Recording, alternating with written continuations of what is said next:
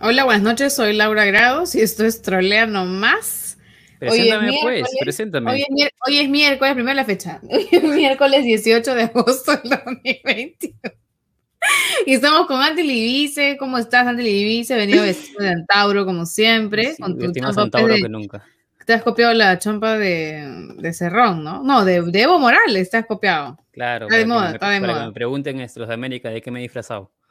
está chocando, ¿eh? está chocando. Este, muy bien, Andy Libice. ¿Qué pasó hoy día? Dice, conferencia de Bellido. ¿Qué pasó con Bellido? ¿Qué ha dicho? ¿Qué ha Ah, dicho mi tío no conferencia, en viejo? Eh, ha, ha anunciado el bono este de 700 soles para aproximadamente 13 millones de familias vulnerables. Pero Eh, lo anunció hace tiempo también, pero no hay detalles porque no había la ministra, dijo. ¿no? Claro. En realidad, La- hace tiempo anunció un bono de 350, ¿ya? Algo por ahí. Y ahora ya ha Sí. dicho que va a ser de 700 soles. Eh, y claro, no ha querido dar más detalles porque dice que tiene que hablar la ministra, el ministro de Economía, que no estaba en la conferencia, y la ministra ah, Dina Boluarte. Boluarte. claro, El MIM. Midis. No, es el Midis, ¿no? ¿O el MIM? Ah, sí, Midis, Midis, tienes razón, Midis, Claro. sí.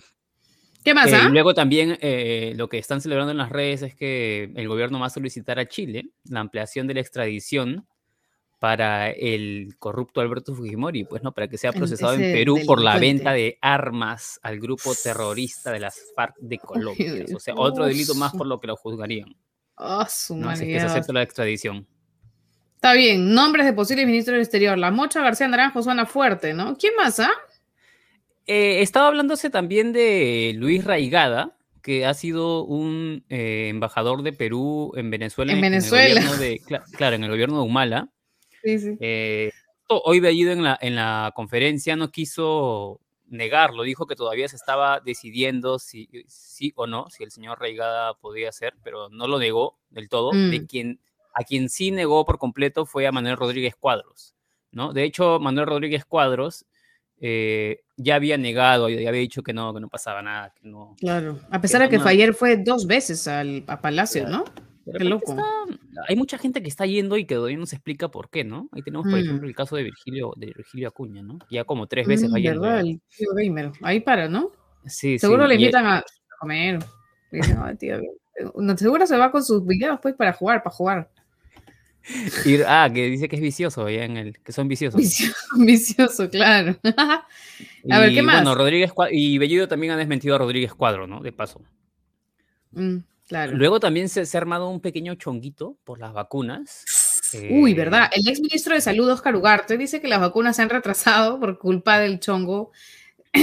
bueno, voy a repetir la palabra ¿no? que saca con, con la Cancillería, ¿no? O sea, todo el chongo de Héctor Béjar, todo el chongo político, ha detenido la llegada de las vacunas porque lo que dice Oscar Ugarte es que el, el, el- el canciller tiene que estar llamando en contacto siempre este, directo pues con los demás países, presionando, ahí diciéndole, oye, ya, mi vacuna, pues no, ¿cuándo? Pues, no? Y una cosa así, la cosa, el- este, este tema con Héctor Béjar ha detenido esta, es- la negociación o más bien el, el apresuramiento de las vacunas y le han respondido. ¿Qué le han respondido Ceballos? Ceballos ha dicho que no, que no es así, que no, este, que no está que la salida de Béjar no ha afectado la entrega de vacunas, que ha habido un, un pequeño retraso o algo así, pero que eso no significa que estemos con un desabastecimiento, ¿no? Eh, lo raro es que esta vacunatón, que por ejemplo ya va, esta es la segunda vacunatón que se va a realizar durante el gobierno de, de Bellido, si no me equivoco, y seguimos en los 38 años, de ¿no? Castillo, Castillo Bellido. De Castillo, perdón, de Bellido. Es que Castillo no ni aparece en... en Sí, medio, seguimos a los que- 38 años. Andy Libice, qué triste. Yo de verdad que me veía vacunada ya para esta época. Tengo que seguir esperando. claro. Mis amigos Viegenials también estaban esperando, pues emocionados, diciendo, ya, gracias, Ya, papi Castillo, sobrado. me vacuno para mi cumpleaños el 15 de agosto. Y nadie, pues, no, este, no, no, no hay todavía, pues, para los de 36 años, y yo, y Se obviamente para como que- menos, ¿no? Se ha quedado como que estancado ahí, ¿no? En los 38 años. Sí, sí, bueno, también Uy, que son un montón. El avión va a caer, ¿Qué el avión va a caer en. Uy, sigo hablando, sigo hablando. La parlamentaria Ivanka Tudela, de Avanza País, afirmó que, eh, o sea, ya, el título de esto es, van por más ministros, ¿no? Dice, que aunque la salida del ex canciller Béjar era un alivio, dice que de todas maneras, este, dice, se debe cambiar más integrantes del gabinete ministerial. ¿Qué quiere? Que pongan a Sheput, que pongan pues a Antero Flores Arao, ¿no? Para que le den la confianza. A su papá, a su papá. A su papá. Al, eterno canciller. ¿Cómo se llama? Este, Francisco Pancho Tuela. El Pancho Tuela. Y, otro que también ha estado hablando de, de, ir ministro por ministro, ese Jorge Montoya. Montoya. Gracie Montoya. ¿Quién? ¿Quién? Eh, Sirenoman, ¿no? Sirenoman. Sirenoman, ahí google. Sirenoman. Ya. Y pónganlo ahí. Y él también ha dicho que su bancada está buscando promover interpelaciones y censuras contra otros miembros del gabinete, ¿no? como el ministro del Interior Juan Carrasco y luego el ministro de Defensa Walter Ayala. Dice, hasta el 26 de agosto vamos a continuar ahora con el ministro del Interior para preparar la interpelación o censura. en realidad era lo que ya más o menos esperaba, pues, ¿no? Sí, pues, obviamente. Claro, Son este, los golpistas haciendo su golpe lento, pues ya se esperaba esa vaina. Y bueno, hablando de golpistas y de marinos loquillos, y bueno, un poco, un poco raros, el visitante de Mari Carmen Alba, o sea, la tía Ivanka Tudela, Old Ivanka Tudela o Old Adriana Tudela, Mari Carmen Alba, ¿Qué, qué, pasó? ¿Quién ha visitado? El periodista Carlos Chunga informó que eh, hoy la presidenta, del Congreso recibió la visita de Martín Fernández Virgües, ¿no? Es un ex marino que estuvo, bueno, él mismo ha reconocido que realizó interceptaciones telefónicas ilegales para esta empresa que se hizo conocida durante los audios, claro, BTR Business Track. El comercio, por ejemplo, informaba en 2009 sobre este personaje que ha visitado hoy día a la presidenta del Congreso lo siguiente. Durante el seguimiento que se hizo antes de su detención, los agentes de la Dirandro lo, lo filmaron entrando y saliendo del local de Business Track, empresa de chuponeo, ¿no? El papel de Fernández era clave en la estructura de esa empresa, ya que sabía el manejo de equipos en interceptación telefónica. Y la República detallaba lo, algo parecido, ¿no? Que eh, Fernández Virgües había ya señalado, había reconocido que participó en las interceptaciones de las llamadas a los teléfonos fijos de las oficinas de Rómulo León, y de la vivienda de tío Kimper. Las ratitas, las ratitas del especial del humor. Arda, que el tío Kimper ya está ya.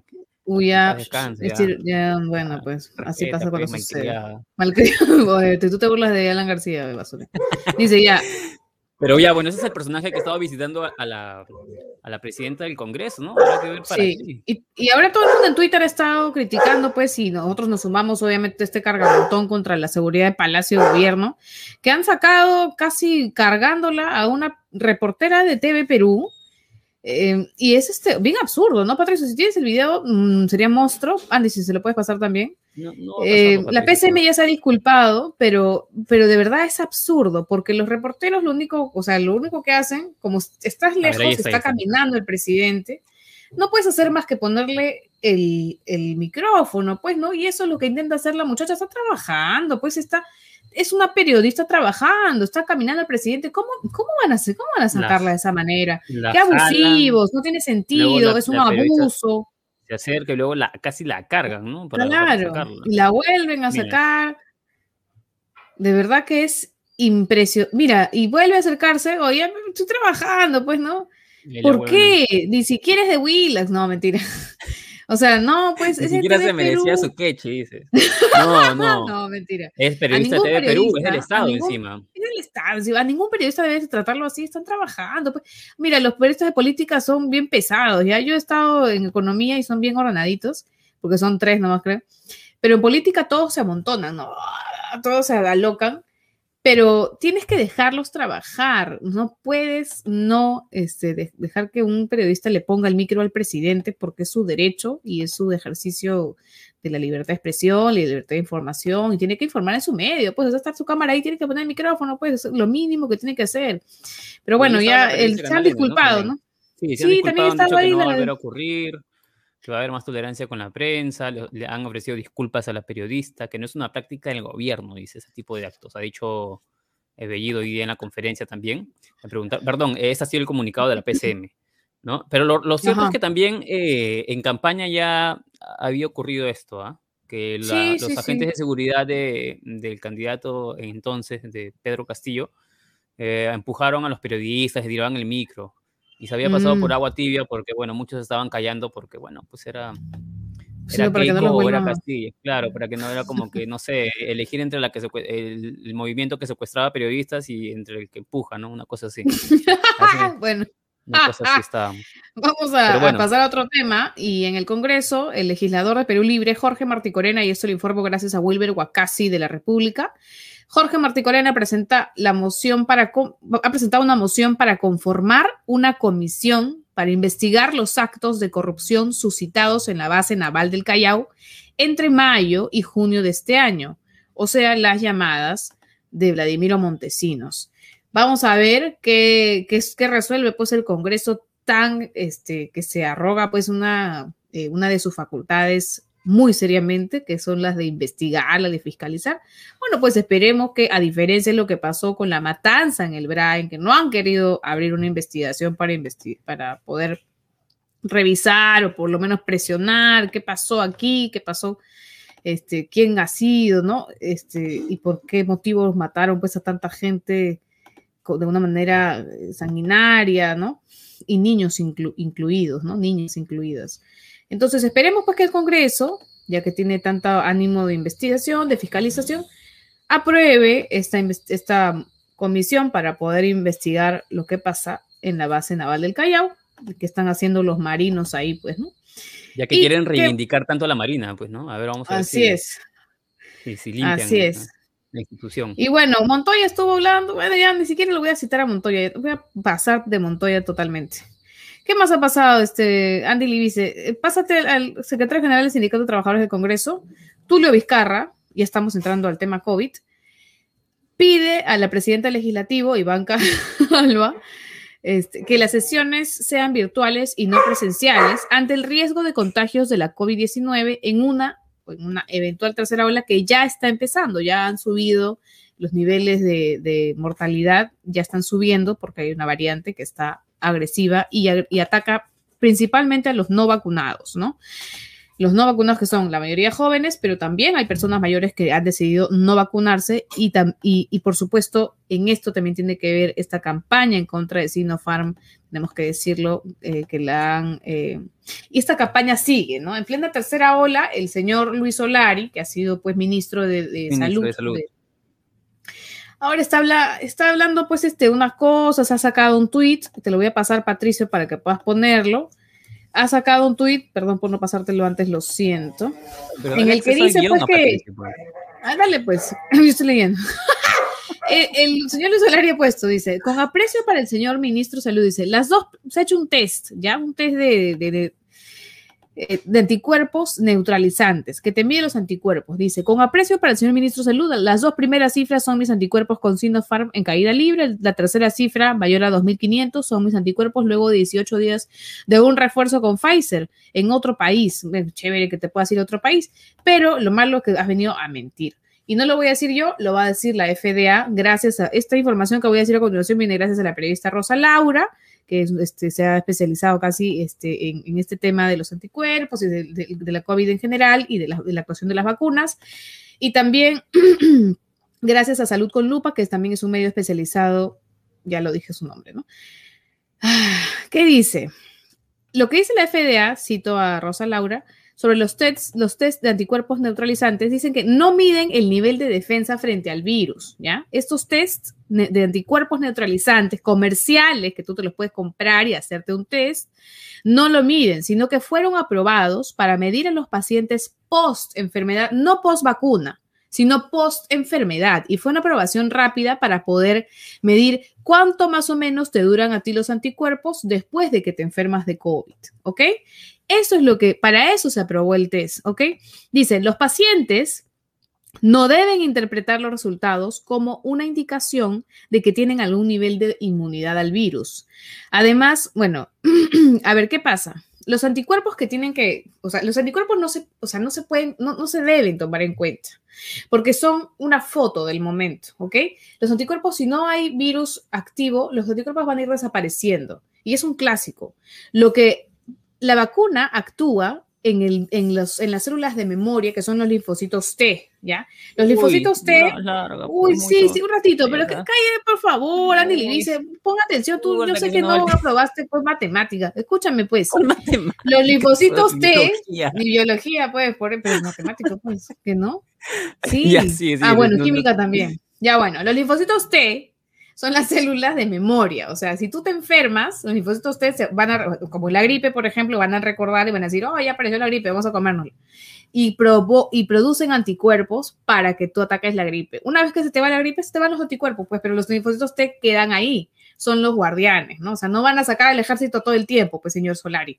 Una cosa así. Y yo creo que eso, el señor Solari lo debe saber perfectamente, él es médico, lo debes saber perfectamente, pero en el caso de los linfocitos T, no hay un test comercial que te mida los linfocitos T, ni tampoco, o sea, las investigaciones no te dicen, o sea, por, lo menos no estamos todavía seguros cuánta carga o cuántos linfocitos T se, necesitan para tener una inmunidad este, adquirida, pues, este, post vacuna, etcétera, ¿no? O sea, cuántos te quedan, ¿no? Cuántos has producido, cuánto producido tu cuerpo. Entonces, ese es el tema, ¿no? O sea, los anticuerpos, o sea, no le hagan caso, por favor, ni a Luis Solari ni a estos tests sobre, sobre, sobre lo que ha pasado. Además, Rosa Laura también cita eh, lo que hizo la, eh, la doctora Teresa Ochoa de la Universidad Cayetano en el Colegio Médico, donde, donde sacó estos, estos, este, varios de estos tests y unos eran a favor de Sinopharm con anticuerpos, otros de Pfizer, otros de Sinopharm, entonces no, no, hay un resultado, pues, este, eh, que sea em, concluyente, no es una investigación, pues, este, seria, pues, señor Solari. Así que, por favor, no le hagan caso a estos test de anticuerpos neutralizantes comerciales. No miden la inmunidad frente al virus, no la miden. Solamente te miden los anticuerpos que pueden ir desapareciendo con el tiempo, por supuesto. Pero lo importante son los linfocitos T, ¿ya? Voy a fastidiar con los linfocitos de toda la, toda la pandemia. Sigue pues Andy Libice. Ya, ya no nos queda tiempo, ya hay que pasar la entrevista. Sí, sí, hay que pasar la entrevista. Bueno, Willax pues ya se... Sí, pero para que entienda. ¿Entendiste sí, no nomás, la clase, las quejas de Willax ahora van a poder ser atendidas por el Tribunal de Ética del Consejo de la Prensa Peruana, así que ya Quéjense, saben, quéjense. Ya saben dónde quejarse, ya, ya pueden entrar ahí. Ahora sí, vamos a pasar con la entrevista, pues. Eh, a, León Moya. Pero ¿sabes qué, Andy Libice? Yo quiero ver si la gente quiere que. Este, corre, corre. Eh, dice, la gente quiere que pasemos toda la entrevista, dura 40 minutos. ¿Toda la entrevista o una parte y después la ven en YouTube? ¿Cómo es? A ver. A ver. A ver, pues. Y León Moya habla bastante, ¿ah? Ya no sabía cómo, callar, cómo callarlo. Todo no, mentira. por acá dicen todo. Todo, ya, todo, dice Milagros García. Ya, ya, todo, va, métele todo, pues ya Patricio, ya fue ya. Adiós. Bueno, ya este, nos vemos pues cuando termine la entrevista, ¿no? Chao. Esto fue troleando más y lo pasamos en la entrevista con León Moya. Ahorita debe estar viajando. Grado, ya empezó la grabación. Pitufa. Pitufa. Hola, hola, buenas noches. En realidad, acá, esta entrevista está siendo grabada porque León Moya, a esta hora, a esta, cuando se emite esta entrevista, cuando mientras ustedes están viendo, León Moya está viajando al Cusco a iniciar la guerra de guerrillas. él va a iniciar la conquista del campo de la ciudad con, con Béjar, por supuesto. Este, ¿Cómo estás, León Moya? Bienvenido al programa. Gracias por estar aquí. ¿Por qué ha llegado tarde, León Moya? No, no he llegado tarde, ¿ah? me he morado. Seis minutos, ¿no? Está bien, hasta el toque. Ah, ya, qué bien, ¿ah? Este, Andy, haz la primera pregunta, por favor. Em, sí, o sea, hemos, nosotros sabemos que tú has estudiado ciencias políticas, sabemos que has estudiado una maestría en escritura creativa. ¿Por qué, ¿Por qué solo estudias cosas que no sirven, León Moya? Porque, no sé, me divierte lo que no sirve. Las cosas que sirven, las cosas prácticas me aburren y no me entusiasman. La economía, la administración, la gestión no me, no me alegran, no me, no me entusiasman, me dan sueño. Más bien las cosas absurdas, inútiles y ridículas son las que me motivan. Por eso eres youtuber. Por ejemplo, por eso soy youtuber, efectivamente. Por eso trabajé en la mula. Porque eres así con Patricia. Claro. Este, dime, Romina Badoino pobre. Escúchame. ¿Por qué ya no eres de izquierda? Yo sigo siendo de izquierda. A mi manera. Pero la gente, pero la gente he visto que ya no te crees de izquierda, dicen que eres del Partido Morado. Hay un sector de la, gente, alguna gente de izquierda que tiene 20 minutos militando, creo que soy morado. Eh, los morados me escriben eh, insultándome porque creen que yo eh, formo parte de un plan de la izquierda. Este, creen que los ataco de manera articulada y porque quiero favorecer a alguien. Y esas son las cosas que a mí más me satisface, que nadie me quiera. Este, que, ningún grupo me, me, me, quiera y me considere parte de ellos. A mí eso también me entusiasma, ¿no? Son las cosas que... Sí, lo otro ser, querido por, ser querido por todos, que todos te consideren ser como el Alberto Belunde, ni siquiera el Alberto Belunde, porque era mi pobre Alberto Belunde, también todos lo masacran, ¿no? Eso no me agrada, ¿no? Prefiero que, ¿no? Generar enemistad. Ahora, el nuevo Alberto Belunde creo que es este Málaga, ¿no? Es Málaga Trillo. Claro, pero creo que, creo que ya después, o sea, que lo de Alberto creo que fue también en una época que ya no existe, ¿no? Que era pre-partido morado. Ya todo lo que venga con morado ya, ya, este, ya viene con zapanado, ¿no? Este, Por razones de, varias, ¿no? Bueno, pues por Julio Guzmán principalmente y por Víctor Caballero, por supuesto, ¿no? ¿Y qué es lo que, a ti qué te llegó? O sea, ¿te llegó el pincho a la izquierda o te llegó el pincho a la gente de izquierda? No, a mí me molestó mucho cuando me fui una cosa que me parece que fue un error, que es la manera que tuvo la izquierda de procesar su relación con Humala. A mí me parece que la izquierda debía romper con Humala de manera fuerte y violenta y decirle traidor.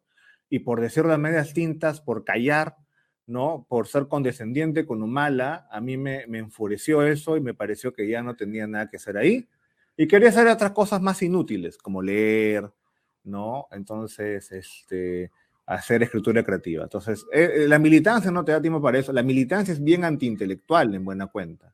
Es básicamente YouTube. Entonces, este, no te da tiempo para otras cosas, ¿ves? No te da tiempo. Y me fui por eso. Eh, y creo que fue un error, mirándolo, porque creo que es lo que la izquierda está repitiendo en la misma vaina con Pedro Castillo. hay un sector que se queda muy callado, el nuevo Perú, que es como el nuevo silencio. O sea, Pedro Castillo hace lo que, lo que sea y los buenos no dicen nada y lo otro que es, ¿no? La gente que ya le dice a Pedro Castillo que es un traidor y no tiene pues, ni 15 días, ¿no? Eh, estamos, me parece que lo, yo, yo, estuve, fui parte de esa, de esa misma historia y, por eso fue que me fui, ¿ah? Por considerar que le faltaba ser vociferante. ¿Volverías a militar en algún partido?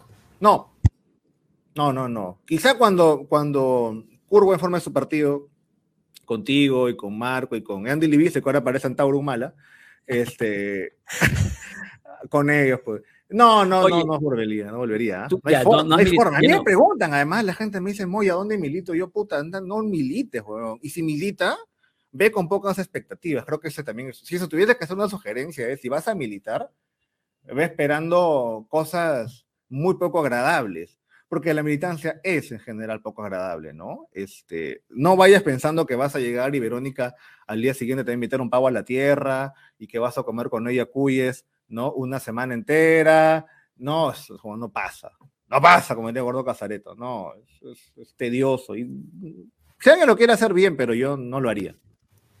Eh, tú ya no vas a militar nunca más en un partido de izquierda, pero ¿volverías a ser parte, por ejemplo, de un gobierno? Porque tú has trabajado en la PSM, por ejemplo, y de BPK encima, no de un gobierno de izquierda. ¿Volverías pero a trabajar en la PSM? de aprender, ¿sabes? Porque si vas a esperar a aprender en un gobierno de izquierda, primero que ¿Qué hubiese aprendido ahorita y qué hubiese aprendido? O sea, a cómo hacer la redacción de, una carta de renuncia de un, ministro a los 14 días. Parece que mi idea era aprender algunas cosas que no hubiese aprendido de la izquierda, que es el manejo del Estado y de la cosa pública. Y digamos, era bueno, pues, ¿qué, ¿qué espero? Si está la derecha acá y me dice, ven, entra y saboteame y mírame de dentro, yo ya, pues no. Eh, ah, pero, pero tú entraste consciente de eso, no. Tú entraste consciente totalmente, claro. Yo entré totalmente consciente de eso. Digamos, algunas de mis discusiones con las pocas personas con las que comenté este tema, eh, una de ellas conscientemente me dijo eso. Me dijo, por ejemplo, vas a aprender a hacer un discurso de investidura. ¿Tú crees que nosotros sabemos cómo hacer un discurso? No, ahí sabemos. Andy, mira cómo funciona, cómo ves cómo funcionan los sectores, cómo... Y yo tengo la impresión de que después de eso, varios mitos que yo tenía de lo que era la función de la cosa pública se derrumbaron. Y también un mito sobre lo que es la derecha en el Perú, ¿ah? Entonces, por ejemplo, a mí cuando me dicen, este, la CONFIEP manda Palacio y Palacio solamente es la caja, estos son suerte de imbéciles muchas veces, ¿no? Unos harta huevones que están ahí porque se conocieron en el colegio, en el club, en la playa, porque son primos entre sí, tuvieron hijos, y que luego de repente, ¿no? Terminan unidos por un mismo partido. Alejandro Cabero estaba ahí, pues saca tu línea. Entonces, este, también me sirvió para eso, para enterar, ¿no? Este, yo no mérito. ¿Yo volvería a formar parte? Eh, no, no. ¿Qué? ¿Tendría que dejar YouTube? Esta entrevista no la podría dar, por ejemplo. ¿No? No le podría decir Romina Badovino a Laura Grado, no te puede decir Antauro Mala, o sea, no, se cae mi casa. Pero luego, pues, este luego, luego lo cuentas cuando te voten ya. Oye, Pero si no le he este contado y han pasado cinco años, imagínate, menos lo voy a contar este después. Pero si le eh, Oye, León a, a, Marcos Cifuentes si le contaste algunas infidencias. Le conté, pero yo no le escribí. O sea, yo lo cuento en vivo, pero no lo escribo. O sea, la idea era escribirlo. Yo lo, y yo cada que me preguntan, yo lo cuento, cuento cuando Godoy llevaba ¿no? su tupper con lentejas, este, y que se le caía el tupper con lentejas, tenía un huevo duro ahí, ¿no? En su maleta, ese tipo de cosas se las puedo contar, pero no las escribo. Entonces, este, pero me dice, ¿volvería? No, eh, no. ¿Sabes por qué también no? Puta, es demás. al igual que el periodismo que ustedes supuestamente ejercen, estás todo el día en eso. Se clina, mira, Romina se ha molestado. Estás todo el día en eso. Todo el día no dejas de pensar. Laura, Andy, hay momentos en que tú dejas de pensar, no que tú digas, no voy a pensar en mi chamba, cualquier cosa que estén viendo en política, estás todo el día viendo cómo le doy vuelta, cómo lo ha... Ya, es lo mismo. Estás todo el día, en todo caso para mí, todo el día pensando. ¿Y te imaginas con este gobierno cómo no lo vacan, cómo no exilian, no? A tal persona no, es demasiado, es emocionalmente desgastante. Yo no lo haría ahora, eventualmente lo podría hacer en otro momento de mi vida, pero ahora es mucha, es mucha, mucha presión. Y en tu caso por la PCM, ¿qué fue lo más blanco que has visto ahí? O lo más facha, más bien. en la PCM de PPK. Lo más blanco, la gente. La gente misma, la gente misma, por alguna razón, mucho, como el nombre María se, se repite mucho. Eh, a mí me sorprendió mucho que la gente, todos se conocían de antes de algún lado. Uno, tú dices la universidad, en la católica se me lo conoces por la universidad o porque son este, familias. Pero acá era familia, el club, el colegio, todos se conocían entre ellos antes, a mí por internet, ¿no? Ah, una vez salí en útero, ya que es lo más marrón, ¿no? Que llegan, pues es como su, como leer este Ollante el 2004. Ah, sí, leí útero. Pero Debe ser esto, esa. Estimado, este, oye, Mocha García Naranjo, escúchame, ¿tú sigues importando cosas de China? ¿Te ha afectado el dólar o qué? El dólar me ha afectado, sí, pero ya no importo. Me divierte, pero no lo hago ya, por la razón de la pandemia, que es que, espérame un ratito, me está llamando mi... Un ratito, ¿eh? Espérate, espérate.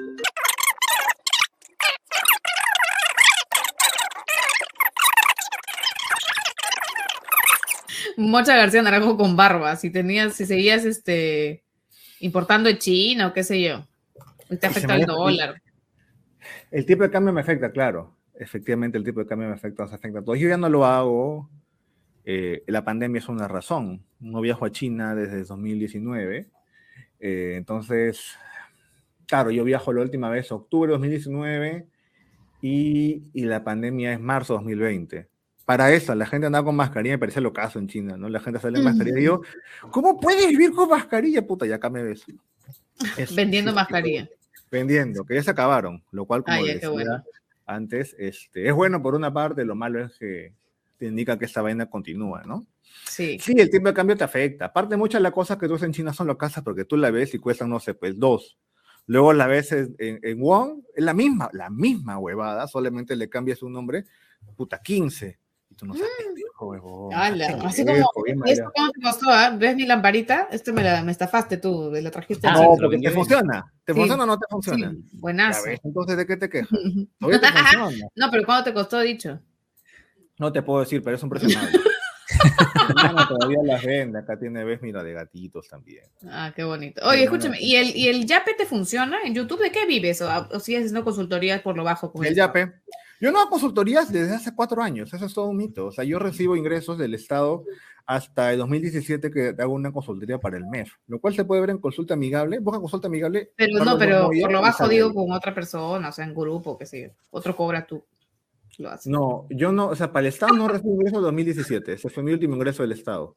Ah, ya, ya. Este, de ahí, nada. Vivo el programa. Al igual que, al igual que, que Marco vive de la encerrona, y tú también, Romina, este, eh, vivo ahora del programa. Este, hacía periodismo escrito, hacía talleres, pero periodismo escrito no da, pues, como, como ustedes sabrán. ¿Tú estuviste, te acuerdas, en la primera? ¿En el taller? Chata, No, no, en la primera, en diario La Primera. diario La Primera, Ah, claro. ¿Te acuerdas? Ahí era perdón, perdón, no era mermelera, era este practicante de economía. ¿Te acuerdas cómo te pagaban? Sí, claro, no me pagaban más bien, No o sea, se demoraban en pagarme. Yo pues, ¿no? conocía a Laura Grados, andaba con un tupper para tres días porque no le pagaban en la primera. Con frijoles, sí, El sí, claro. periodismo escrito es bien, es bien, y está horrible. ¿no? bien complicado. Sí. Eh, yo hago columnas, lo cual no es tan ¿Cuándo te pagan, es no? ventajoso. En Hildebrand. ¿Te paga bien o te alcanza para...?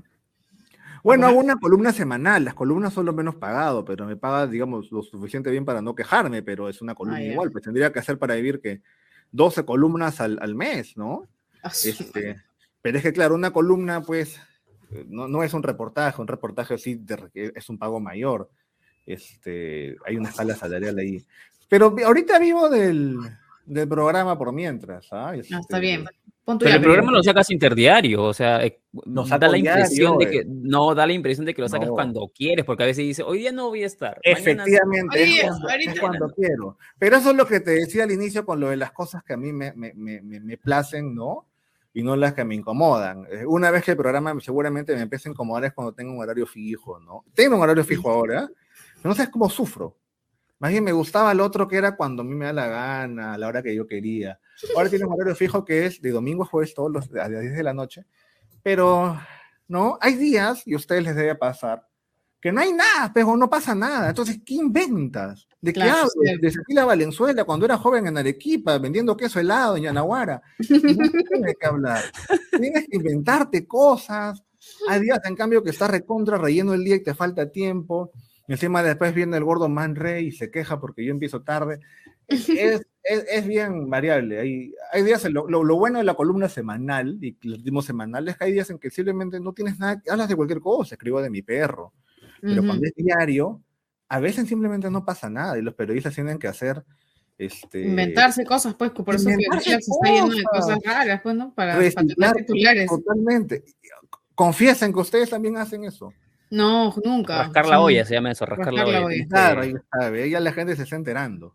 Claro, sí, sí pasa. Oye, pero que, y es por tu programa que te has vuelto un divo, porque Laura Grabado por interno me dijo que te habías vuelto un divo, que no querías estar en la Liga Bicentenaria, porque acá León Moya hizo su liguilla, Jamás. Su liguilla, bicenten- su liguilla No, no. rondera, pero Claro. lo que no, lo que no Sí, pero contó fue que era porque era un divo, quería Ah, horario, no, eh, lo que pasa es que ustedes se han vuelto Quería, parte ser, quería- quería ser el, establishment. quería ser el rostro de la liga. Y yo le dije, Claro. no Pero puedes hacer no, eso, no, León. Moya. Pasa que ustedes Yo se han soy, vuelto yo soy Tupac Amaru, dijo. el establishment, se han vuelto- son el corregidor Arriaga del internet. ¿no? Ay, por No. favor. Ustedes por son los favor. hacendados, los hacendados del internet y yo soy Héctor Béjar. Entonces, este, Claro. Ya, pues, es que yo me voy en la liga y está bien, está- digo, empieza Marco y luego, puta, vi tanto blanco que, ay, aparecía PCM. Sí, entonces dije, no, pues, No, la PCM. no, pues, Oye, ¿qué ya. te pasa? Estamos Andy y yo. Somos los Brownie, ve. No, pero los incluyeron en la segunda. No, yo sí, yo estuve, yo organicé la primera, no te porque tú todavía no Pero no, te programa. pero no te pusieron a oculta. Porque Sí, no, no me viste Villarreal. porque eres Ah, malo. Villarreal pe. al final. No, eres No. malo, pues. Es que yo me puse al final porque no voy a Yo estar me- yo protagonizando. Me, me pues. solidarizo contigo, pues por eso dije, no. Ah, por Dios, oye, ya no. pero. Acepta que eres un divo, pues. Hablando de divos, No es este, por- y es de por- es plata, porque era, era muy, era muy, muy blanco, era también pues amiga, muy estable. muy blanco. Oye, pero si tú haces programa con Man Ray, O sea, ¿qué más Pero blanco que Man Ray- Man Ray? Pero Man Ray es obeso. es obeso. Y cuando tú eres obeso, eres como un marrón constante. O No. sea, él, él sabe lo que es ser periférico, porque es, es blanco y parece un oso de Coca-Cola y vive en Barranco. Pero gordo, pues, Pero vive en Barranco, vive en Barranco. repitió, repitió dos veces este, en el colegio. Una cual colegio- ¿Y qué tiene? Que encima no he estudiado. repetido, claro, pero, pero te das cuenta, es un pata que Bueno, yo no he repetido ya, pero. Pero, pero un pata que acaba el colegio dos años después porque repitió, porque puta, ¿no? O sea, es como un, un periférico de siempre. Entonces, ese Oye, hablando, pero- es un personaje de- Ribeiro el gordo. Pero el gordo es un personaje Ribeiro. Entonces, por eso yo le tengo estima. ¿No? hablando de raseo y de discriminación y estas cosas, tú has estado en la católica, ¿no es cierto? Claro. Eh, y yo la verdad, yo siempre te escucho y pocas veces te escucho rajar de la católica, o sea, no, no me cuentas muchas anécdotas sobre la católica, siempre rajas, te he escuchado algunas otras cosas de la PCM, de, de tu paso por el Partido Socialista, pero de la católica no muchas cosas, no sé si es porque he estado... eh, y la pasé bien en la atención o no. católica. ¿ah? Sí, nunca te han, nunca te bien han porque raciado, dije, nunca te has cruzado con Fach, con nada por el estilo. Te peleas, pues, ¿no? Pero la pasé súper bien. eh, como dirigente estudiantil, como estudiante también. Lo peor de la católica me parece que son las autoridades que, este, cuyo rectorado anterior ya se fue, ¿no? Que este, trataban de manera mísera a los alumnos que tenían problemas económicos. Me refiero a Marcel Rubio y todo, que, que por suerte ya están afuera y ojalá nunca más regresen. Y que eran, sí, digamos, mis principales eh, no enemigos, porque es muy fuerte esa palabra. Sí, quizá me, ¿no? me parecía a mí deleznable. Una vez, yo recuerdo, en una asambleíta de delegados, esto una vez lo conté. Este, yo era pues, vicepresidente del Centro Federal de Ciencias Sociales, entonces yo levanto mi manita, ¿no? Era todo lo la represión estudiantil, que era así, pues, lo más politizado era Combina, y, y Ricardo Iturbe, saca tu línea. Este, y estaba ahí Marcel Rubio, ¿no? Y yo le levanto mi manita y le pregunto, ¿no? Por el tema del pago y del lucro, que cómo puede ser, ¿no? Que a los alumnos se les cobre de esa manera y que este, traten las asistentes sociales a ser los alumnos. Y él me dijo, yo le dije, y usé la palabra lucro. Él me dijo así, ¿no? Me dijo así como este chulo. Así es. "Eh, La palabra lucro está mal utilizada, debo decirle. Yo creo que es eso. Y, y empezó a hablar de lucro y que yo, yo había cometido un error ¿no? semántico y que no debía utilizar la palabra porque ellos no, no, no lucraban. Y, y luego to, y todos los representantes universitarios de ese momento le dieron la razón, porque era, ¿cómo te vas a pelear con el señor Marcel Rubio? ¿No?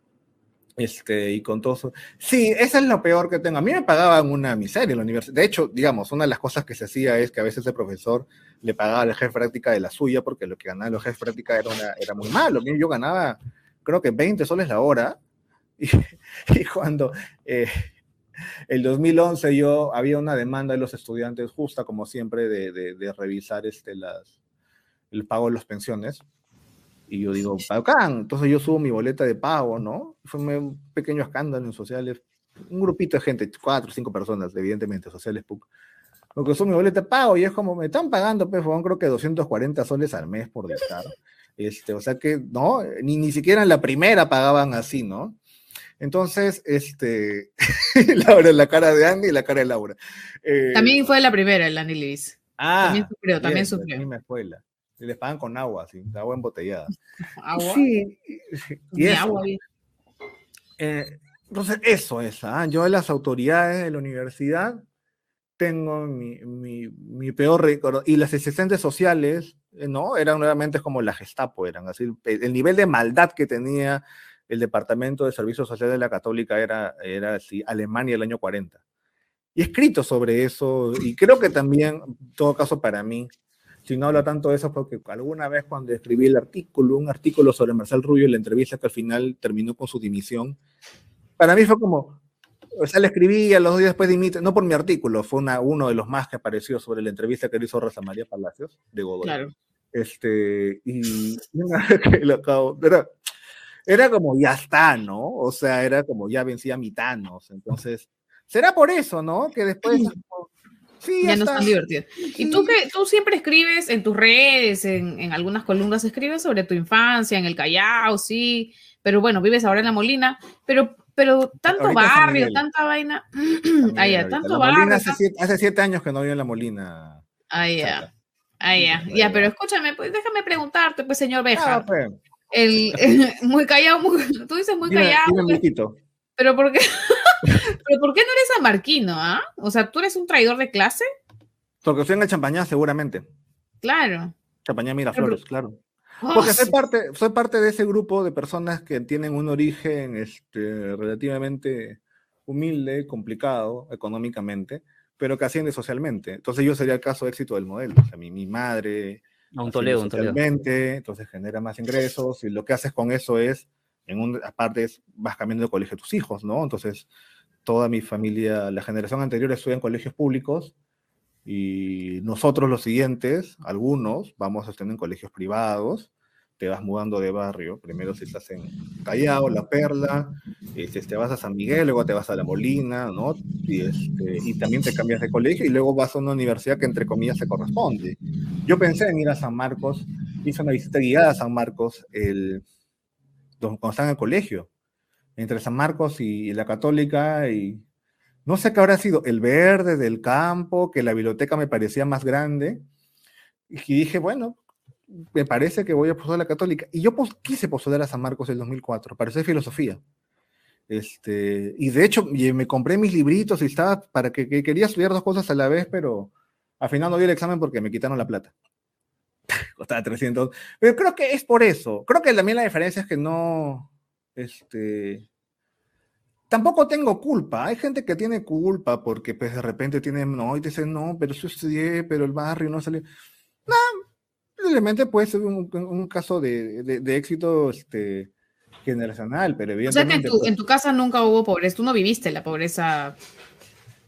No, yo no la viví, no, para nada. Yo, siempre, yo, tomé leche Gloria en los 80, eso es un indicador, yo no tomaba leche en sí, mi madre compraba leche en tarro, comíamos con presa, pero, pero, pero cuando iba a la casa de mi abuela, este, mi abuela cuando me servía desayuno era agarraba una taza, le echaba este, agua caliente, le echaba un cuartito de café y luego me lo llenaba de azúcar. Y que era una cosa que seguramente ha quedado de tiempos anteriores, ¿no? El, no era pues este, el pan, pan tenía todavía la manía de aplastar el tamal, ¿no? Que era para que hacer un tamal y divides entre varios. Exacto, exacto, ¿ves? Cuando eres aguja para que alcance. Entonces todavía el tamal. Y, por ejemplo, ese tipo de cosas, comer el tamal aplastado para que alcance para todos. Sí, Oye, ya, o sea, viendo tu perfil, entonces es como que ya se entiende un poco por qué nunca, o, no sé si ha pasado en algún momento, que no te has sentido seducido por el Movadef, pues, ¿no? ¿O sí? Por el Movadef no, pero por un tema no, no tanto de clases, sino de... Porque puedes tener gente de clase que se puede hacer, por, ejemplo, el, el... Let's, let's.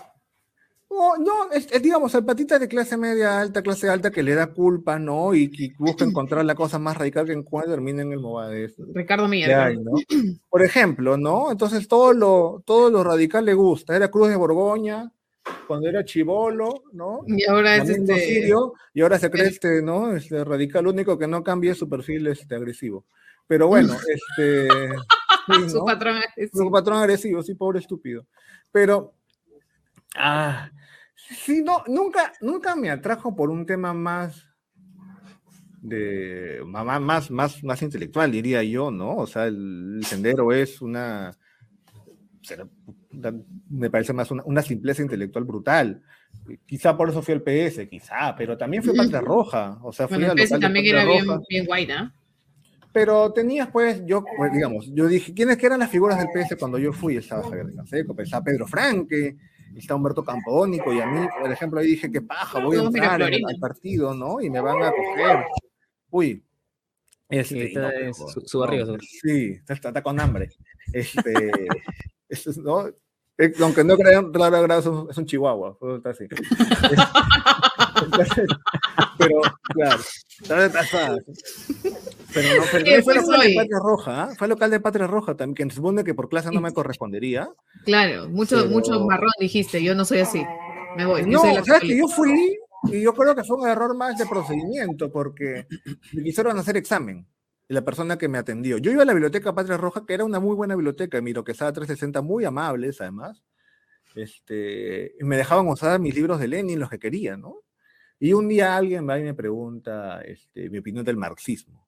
Entonces, le ponemos a conversar y conversar, y, no, y creo que no nos seducimos mutuamente, ¿no? A mí le, no, no me agradó esa persona, yo no le agradé. En el PS fue mucho más rápido, ¿no? Fue entre, ¿qué tal, compañero? Sí, le gusta Javier, sí. Bueno, te comento cómo es el partido, esto funciona. A ver, ¿en qué escala estás de la católica? Ah, en la escala, ¿no? Cuatro. Yo pagaba, yo pagaba cuatro. O sea, la segunda más alta. Claro. Claro, claro.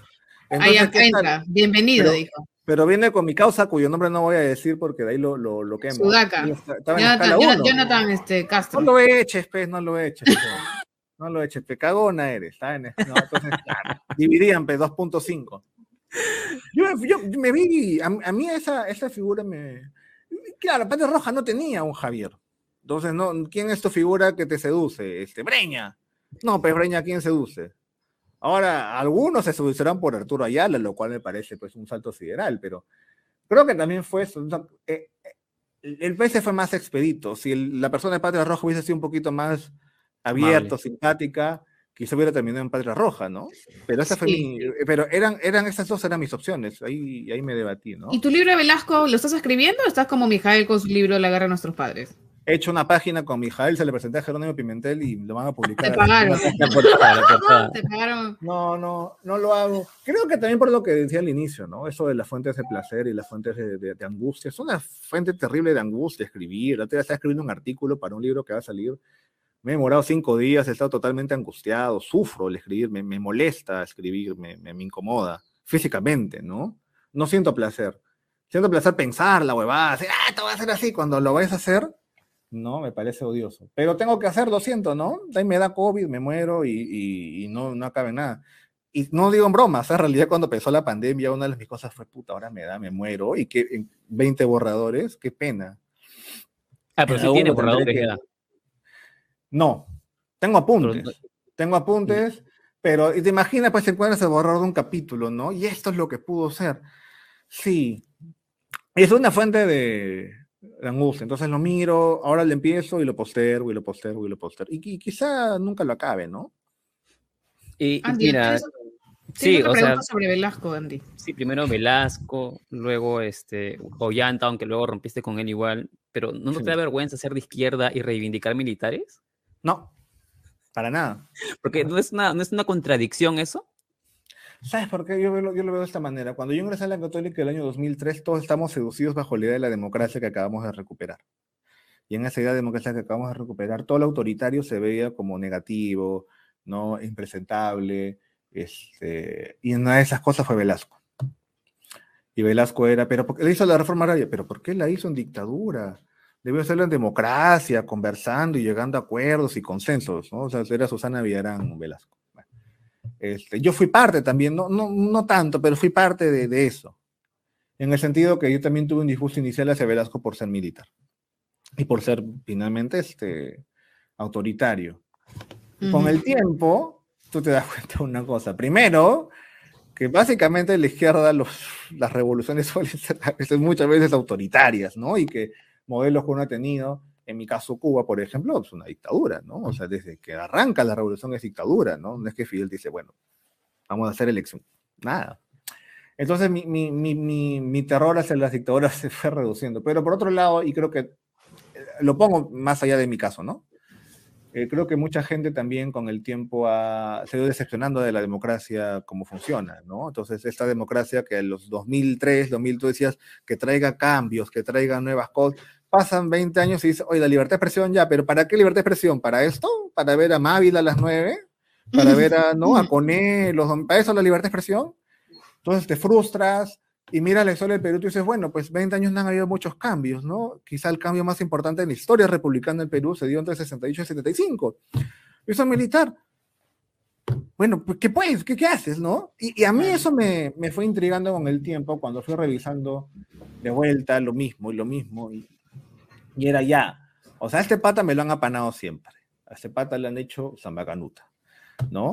Y fue mal que bien un pata que hizo lo más cercano que tuvo el Perú en la revolución. A mí ahí, más que un tema de apoyo, es un tema que a mí me intriga como personaje. Y también porque es un traidor, y a mí me intrigan mucho los traidores. O sea, es un pata que está en unas Fuerzas Armadas durante 40 años, básicamente para defender a un sector social, y luego se les voltea y ¡pum! se va contra ellos. El asco es propio incluso a su propia familia. Es propia a la familia de la esposa. Y le genera un problema familiar, ¿no? Es como, él pasaba, unas, pasaba parte de sus vacaciones en la hacienda de la familia de la esposa, los González Posada, en Ica. Y un día dice, puta pejo, se la voy a expropiar. Y le expropia la hacienda de la esposa. Y le, ¡ah, concha tu madre, mi familia! Esos personajes me parecen cautivantes, me parecen cautivantes además como acaba. Si hubiese acabado seguramente rico y reivindicado, no me interesaría. ¿eh? O sea, si hubiese acabado en una posición, eh, quizás como Perón, digamos, ¿no? Este, y alabado me, no me atraería, sería más distante, pero acaba solo, acaba abandonado, acaba físicamente debilitado, acaba deprimido. La izquierda nunca se lo, nunca se lo reconoce, la izquierda siempre ha sido crítica por dictador y por corporativista, porque, fue en con, porque se subió sobre la ola de movilización popular, eh, ¿no? La derecha lo odia, o sea, nadie lo quiere. Ese es el Velasco con el que yo he crecido, Velasco que nadie quiere. Y que nadie lo quiera y que todos lo detesten, a mí me lo hace más atractivo. Ahora ya ha cambiado un poco, creo, ¿no? Pero sí, y la visión de izquierda, de la izquierda de Velasco a mí también nunca me ha, no me ha cautivado nunca, ¿no? La visión de la izquierda de Velasco es, no es que sea dictador, es que esos cambios que hizo Velasco, ellos ya lo habían trabajado, ya lo habían avanzado antes, ya estaba todo listo, Velasco solamente vino, se lo apropió y ya está. Y es como, aguanta, ¿qué? O sea, ¿no estaba Velasco, ustedes, ¿no? Iban y tomaban Lima el 72? No, pues, ¿no? O sea, esa visión de la izquierda de la que yo formo parte, a mí nunca me agrada y me sigue sin agradar. Y hay gente de izquierda mucho mayor que yo. Se siente que cuando todas las Velasco te dicen, ahora son nostálgicos de los militares, con los que se enfrentaron finalmente. Pero claro. es que, claro, cuando tú ves la historia, luego dices, me vas a perdonar, pero digamos, este pata fue el que más o menos transforma el país. Y claro, les, les quema la fiesta, pero él es quien lo hace. ¿No? E, eso también me atrae, que, que ese Velasco y, me atrae. Y a retrospectiva, eh, ¿qué nota le pondrías o cómo ves tú al gobierno de Humala, por ejemplo? Creo que un 13, un 14. Sí, o sea, no, ¿Tú lo consideras un traidor, así como, como lo sigue considerando la izquierda? Este miedo que tiene todavía la izquierda de que, de que Castillo se humalice, una cosa así. No, no creo que fue un traidor.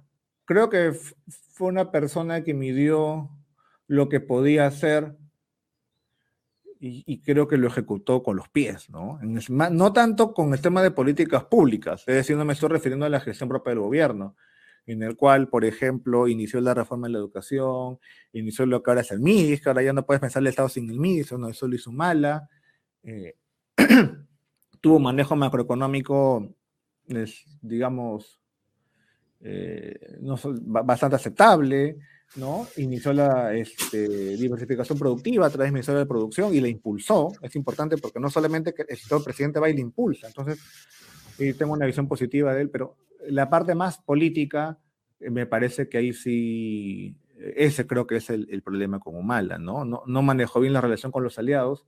Los aliados tampoco la manejaron bien, de ambas partes este, fluctuó mucho al inicio, pues, ¿no? Pasó de primero ser muy izquierdosón a un gabinete como el de Valdés, que ya todos olvidan lo que es Valdés, ¿no? Valdés hubiese estado en el gabinete de Merino feliz de la vida, y cambia de un a otro. Claro, entonces, políticamente creo que fue muy, muy torpe, pero quizás esos últimos dos años no estuvieron este, del todo mal en absoluto. Entonces, ahora, traidor, no, no lo considero un, traidor a quién, a la, a izquierda, a las promesas de segunda vuelta. Eh, bueno, quizá muchas cosas tampoco intentó cambiar. ¿ah? Sí creo que hay un tema con las...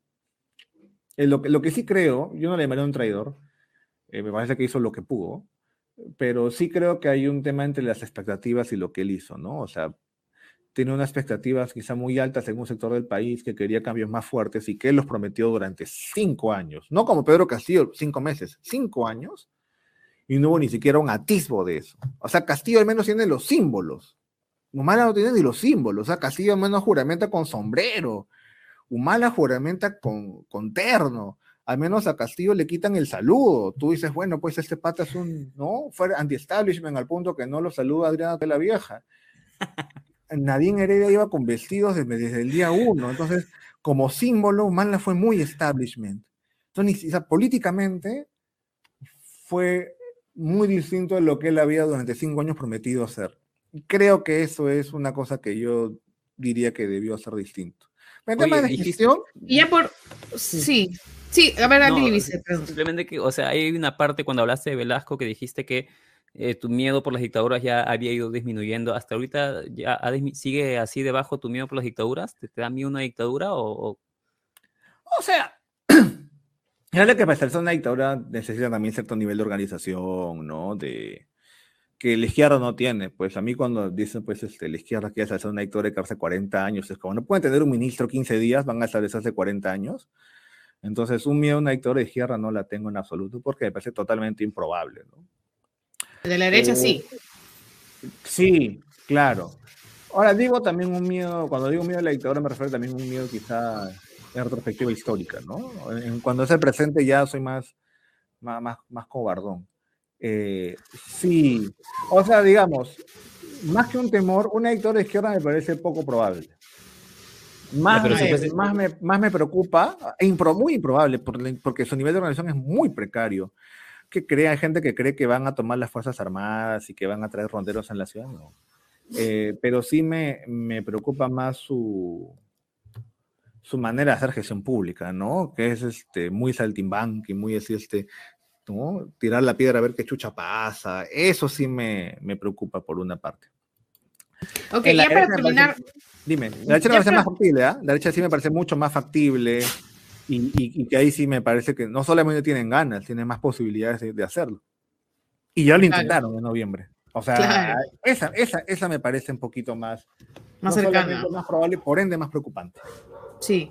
Y bueno, ya cambiando de tema, ¿tú por qué no tienes filtro en redes? ah? O sea, siempre insultas. ¿Por qué no eres como Godoy, por ejemplo? Porque Godoy es tu ex, entonces no puedo meterme con... Oh, con- Oh, Godoy es mi mejor amigo. No, no les estás Mentira, no, chata, corta, que se entere, que se corta esa todo. parte. Corta, no, corta esa parte. Corta, a decir corta. huevada.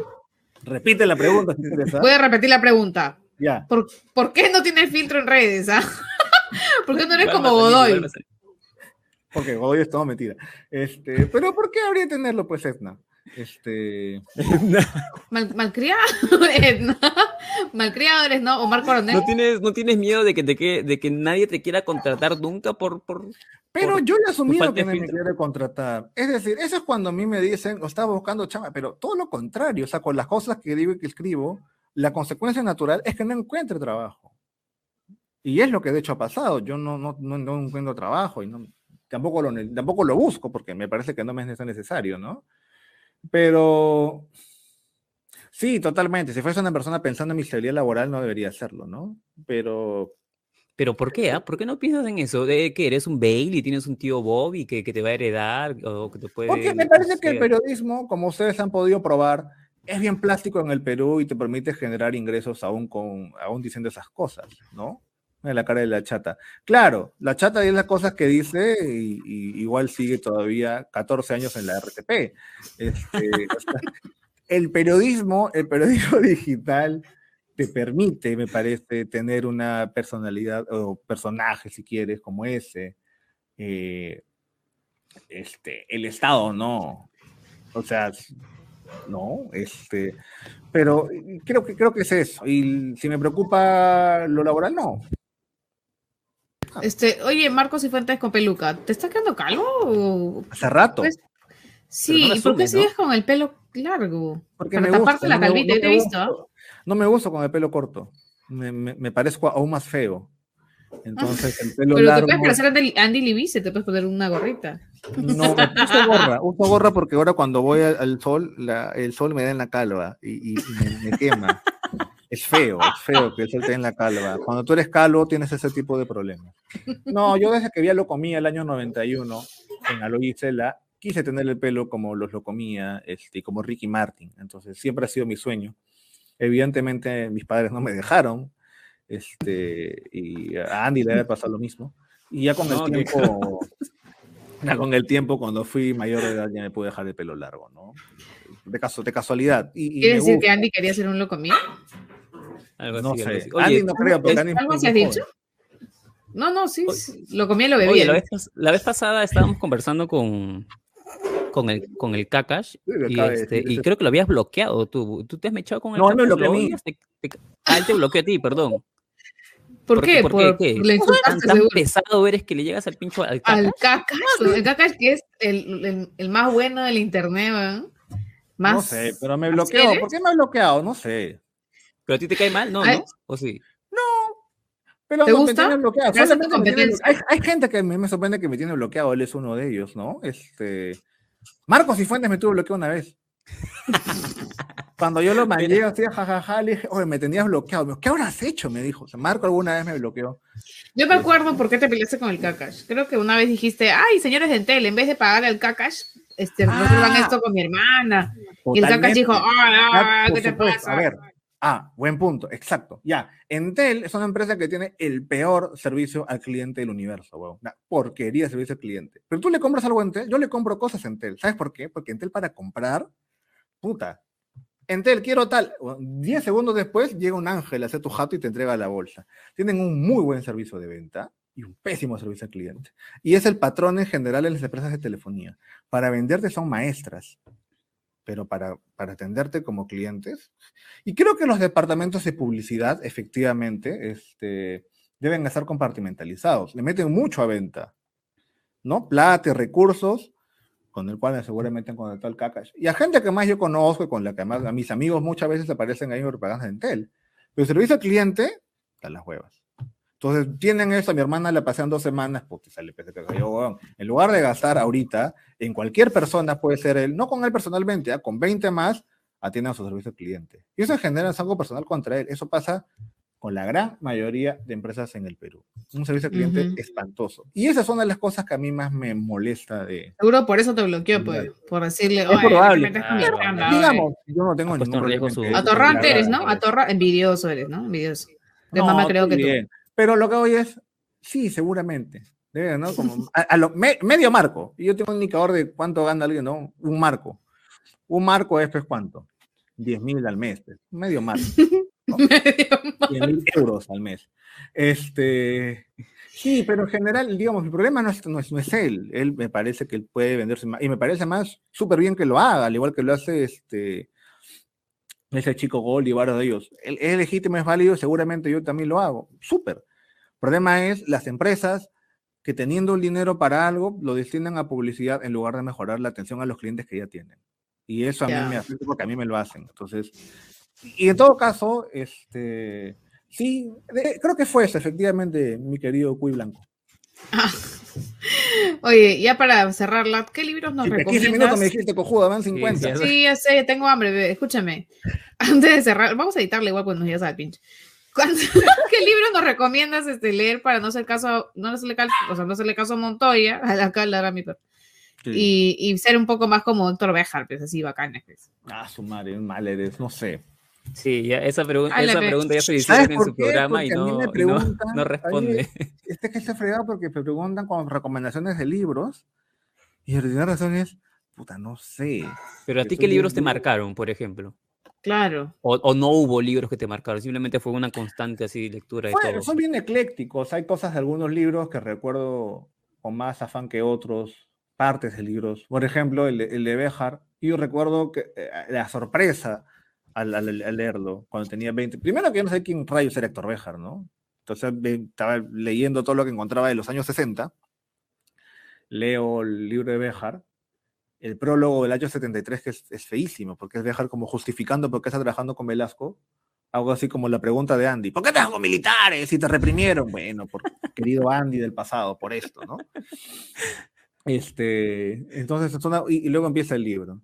A mí me, me gustó esta mezcla que a mí me gusta entre, entre una idea o un argumento y una narración bien hecha.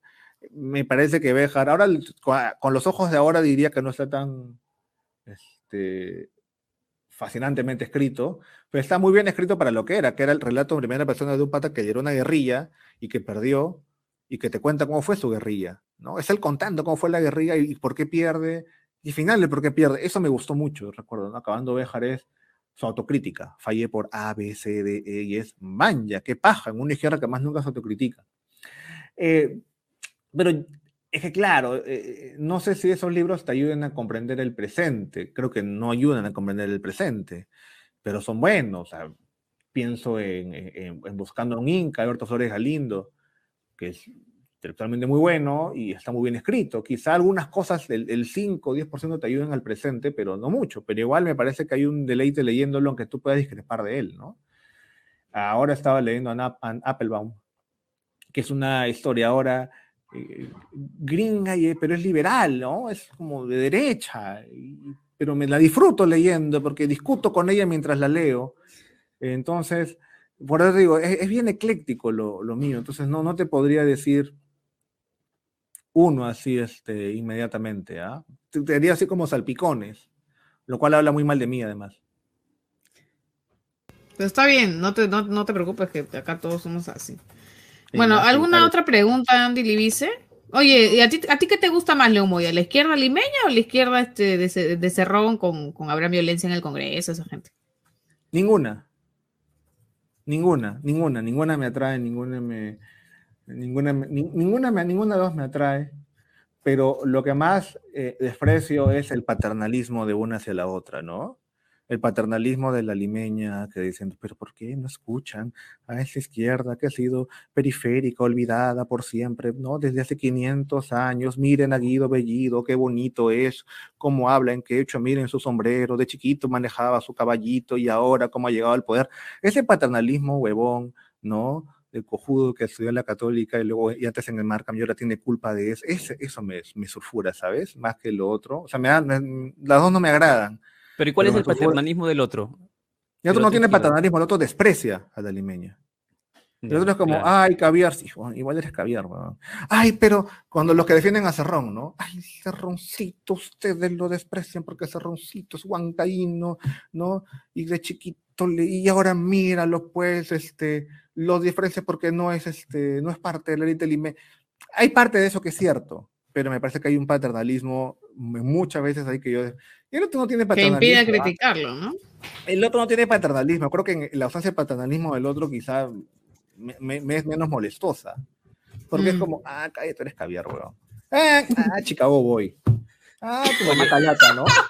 O sea, el otro como que quiere entenderlo así, acá hay, ¿no? Acá hay pueblo, este, de gente despreciada y que miran a Cerrón. Creo que podemos, y otro, calla caviar de mierda con, con, la simpleza y dureza del segundo me siento no más cercano, pero me, me, me, agrada un poco más que el otro. ¿ah? Prefiero eso, prefiero ese, ese desprecio plano que el paternalismo. Porque, Oye, y una pregunta, ¿tú qué opinas sobre la participación de gente o de ex miembros, por ejemplo, no sé, de Sendero, del MRTA o, o de guerrillas en política, ¿no? En general.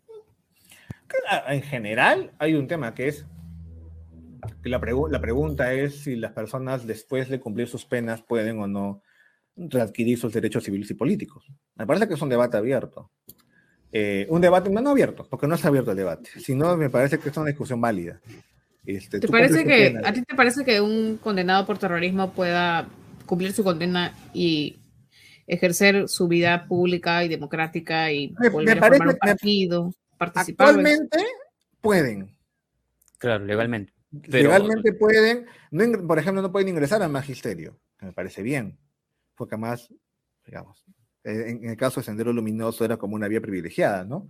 Este, digamos, Sendero tenía mucha inserción en el sector de educación, entonces maestros y estudiantes, entonces ahí, digamos, lo que hará ese, ese, esa medida me parece sensato parte del Estado. Pero una discusión válida es si esas personas deben o no este, eh, poder postular. En la actualidad pueden, ¿no? Entonces, pero, pues, ¿sabes? Más allá de eso, yo hace tres años escribí eso en la revista Power, Poder, que paz descanse.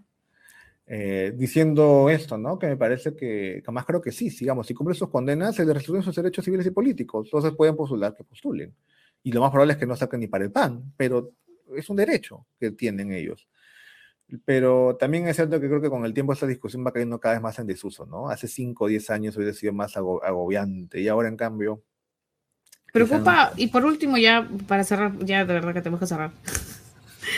Eh, en el FENATE Perú hay, hay bastantes filosenderistas, ¿no? O sea, filomovadez por, por lo menos. Conare. Gente claro, Conare. Claro, FENATE Conare y que están ingresando, ya forman parte del magisterio y además están ingresando poco a poco a, las, a los puestos claves en el Ministerio de Educación. ¿Qué te, qué, ¿Eso te preocupa o algo así?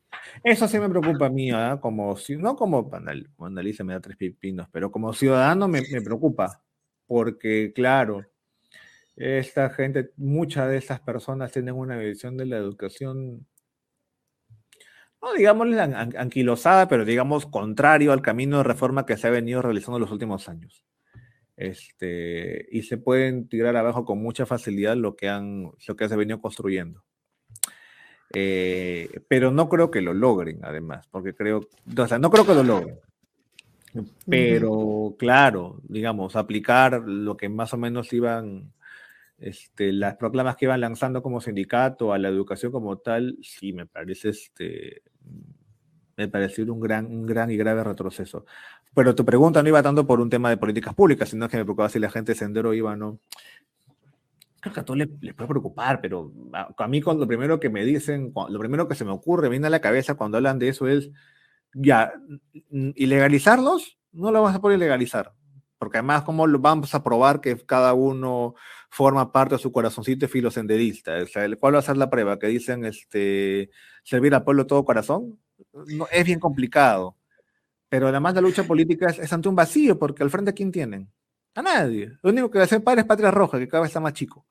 Este, entonces, también operan sobre un vacío, ¿no? Operan y articulan y activan sobre un vacío, sobre el vacío que dejaron los otros partidos que estaban mientras tanto, ¿no? Haciendo chilla en Willax a ver este, qué, qué nuevo video sacan.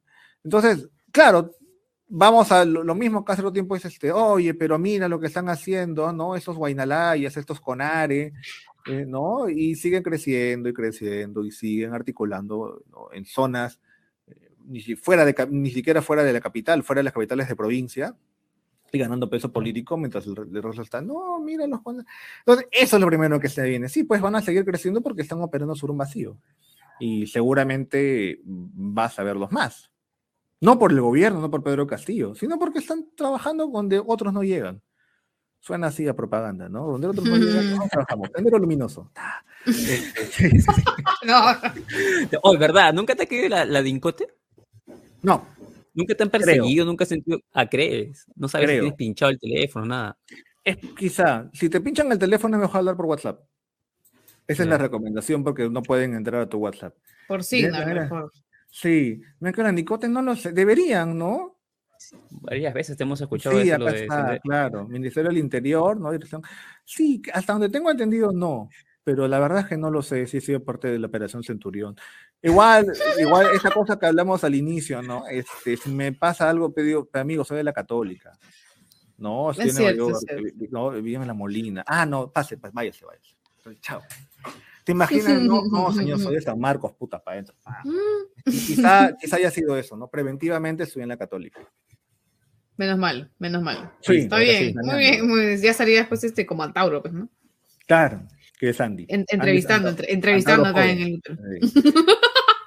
eh, es Dark, ¿no? O sea, en Dark, o sea, en Dark Perú, Arena Tudela con la, con la, con la Adriana Tudela vieja y, Andy Libice con Antaro Mala. ¿Qué Antaro Mala, y Curva al medio. ¿Y tú?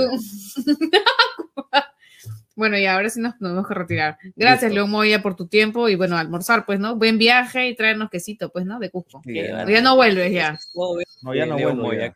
Aparte, no, vas a volver? al RCP. ¿Vas a vivir en Cusco? Vivo en Cusco hace un año. ¿Y ahí te vas a quedar ya? Un año más, al menos. Entonces, cuando, para cuando vean golpes a la derecha, no me van a encontrar ya. La guerra de guerrillas en el campo de la No, es gracioso porque, claro, yo estaba en Miraflores en la segunda vuelta y te que sentía que los vecinos me miraban raro, ¿no? Conchazo, madre. Entonces llego a Cusco de vuelta y dije, acá estoy en mayoría, conchazo, madre. Ah, sí, es un momento, ¿no? Si pasa algo, voy a estar lejos. Está bien, muy bien, suerte. Ya nos vemos. Adiós, gracias. Cuídate. Cuídate. Chao, chao. Adiós. Ay,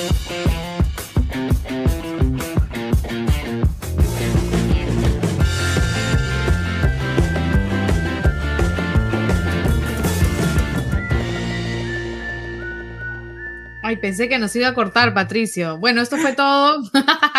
esto fue todo por hoy. Muchísimas gracias. Disculpas a todos los a todos los que se han, sentido ofendidos por sí, por todas las palabras tan delicadas. Sí, las malísimas palabras. Lo siento, señora que se quejó, dijo, ay, ¿por qué habla lisuras? Ser joven, el título del programa le da Oye, no lo pongas. Qué horror, de verdad. No, la verdad es que las dos cosas. Somos jóvenes. Violenta. Sí, no, no, perdón, señora, de verdad, perdón. Pero nosotros no tenemos la culpa, es León Moya, es León Moya. nosotros somos educados, sí, de verdadcito. Y bueno, el viernes tenemos una entrevista de lujo que no voy a decir el nombre, pero es una famosa periodista, ha aparecido en muchos medios internacionales y sobre todo es una activista contra la discriminación, ¿no? Así que no voy a decir más, es muy activa en Twitter y nos ha aceptado la entrevista muy amablemente. Y ya la próxima semana pues tendremos otros más, otros entrevistados más. Y bueno, esto fue Trolea nomás. Muchísimas gracias, Andy Libice. No sé por qué viniste si no has hablado nada. Chao. cuídense. chao, chao.